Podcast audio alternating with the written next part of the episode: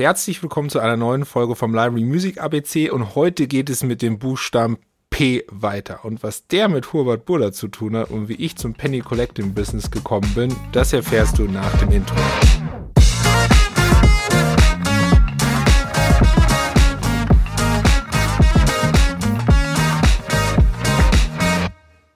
Fast am Anfang meiner professionellen Karriere ähm, habe ich im Online-Bereich gearbeitet und zu dem Zeitpunkt ging es stark darum, wie sich Online-Magazine, Online-Journalismus refinanzieren kann. Geht es ja noch heute drum um das Thema.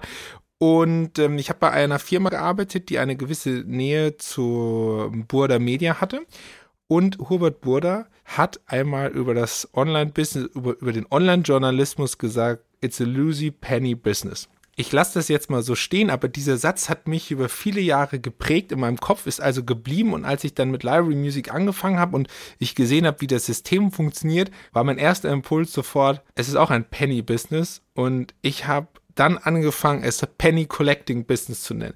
Da muss ich das immer so vorstellen, dass man einen, einen Tisch hat von lauten Nutzungen und da liegen unterschiedliche, unterschiedliche Münzen. Das sind einmal eine 1 Cent Münze, 2 Cent, 5 Cent, 1 Euro, 2 Euro Vielleicht findet man noch eine besondere Münze. Auf jeden Fall, diese ganzen Münzen schiebt man immer wieder in seine Hand rein. Es ist ungefähr so, als würdest du über das ganze Jahr über Münzen sammeln und wunderst dich dann am Münzautomaten, wenn du das auf dein Bankkonto einzahlen willst, wie viele Münzen hast du eigentlich? Wie viel Geld hast du eigentlich? Und es ist immer schwer, das in so einem Glas abzuschätzen, denn du weißt nie, wie viel 2-Euro-Stücke, wie viel 1-Euro-Stücke und so weiter sind da drin. Du merkst vielleicht, worauf ich hinaus will. Das Interessante ist, wenn man Library Music jetzt in dem traditionellen Sinne sieht, dann ist TV die Haupteinnahmequelle. Und ähm, ich will so transparent sein, das einfach mal zu sagen, eine Minute im TV ist zwischen 3 Euro und 170 Euro wert, wobei von dieser Wertigkeit zwischen 1,28 Euro und 63 Euro beim Verlag landen. Also das sind jetzt unsere Münzen, aber das ist je Musikminute. Ja, jetzt werden die audiovisuellen Kreativen unter euch wissen, eine Musikminute komplett zu benutzen, das ist schon relativ lang.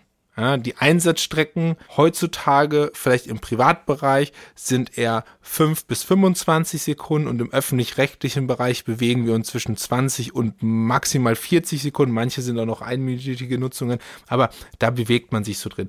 Der Wechsel von Musik findet relativ häufig statt. So, das heißt, diese Werte sind ja nur Minutenwerte und wenn ich jetzt nur 10 Sekunden genutzt werde, dann ist das natürlich nur ein Zehntel. Ne? Wenn wir bei 1,28 Euro bei, genau, richtig. 21 Cent. So. Und so müsst ihr euch das vorstellen, ja. Es ist ein Penny Collecting Business, weil du ganz, ganz viele unterschiedliche Nutzungen haben musst, um dieses Töpfchen mit Münzen voll zu bekommen und am Ende des Jahres oder in der Mitte des Jahres, wenn die Verwertungsgesellschaft das Geld auszahlt, ist das ungefähr so der Moment, wo du zur, zur Münzzählanlage gehst. Du denkst so ungefähr, hm, das könnte vielleicht so viel sein, aber end, wissen tust du es nur, wenn du die Münzen reinwirfst und da irgendein Endbetrag rauskommt. Warum ich das erzähle, ist folgendes. Ich werde ganz oft mit dem Mythos konfrontiert, dass wir Libraries ganz viel Geld bekommen würden für unsere Musiknutzung. Und sicherlich ist die Vergütung nicht schlecht, aber es ist auch nicht so, dass wir uns alle die Taschen voll machen, weil wir darauf angewiesen sind, dass unsere Musik extrem viel und extrem häufig in einzelnen Formaten gespielt werden und in unterschiedlichen Formaten auf unterschiedlichen Sendern.